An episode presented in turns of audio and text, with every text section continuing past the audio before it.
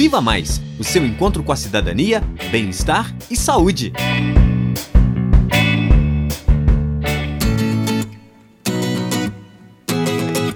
Amiga, lembra daquela festa de sexta passada? Sim, lembro! Foi muito boa, né? Foi, foi sim. Mas eu achei muito estranho aquele menino vestido de mulher que estava na rodinha do lado da nossa. Ai, amiga, não fala isso. Não? Por quê? Você não pode rotular as pessoas assim. Cada um é do jeito que é. Existem drags, transexuais, travestis e muitas outras formas de se viver.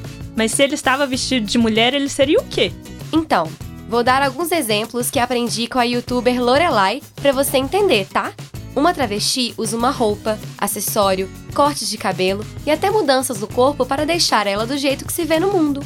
Uma transexual também muda a aparência assim, mas ela sente a necessidade de fazer uma cirurgia ou um tratamento com hormônios para mudar o seu corpo.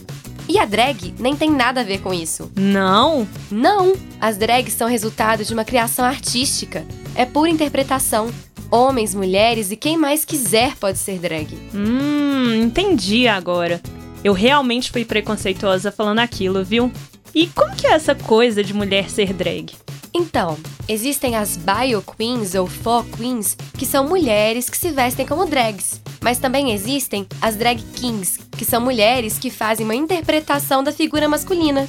Ah, já sei explicar para quem fizer o mesmo que eu. Existe uma infinidade de cores entre o azul e o rosa, não é mesmo?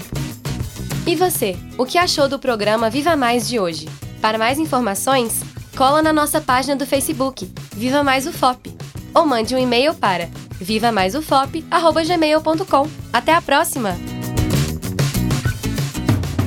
Viva Mais, o seu encontro com a cidadania, o bem-estar e a saúde.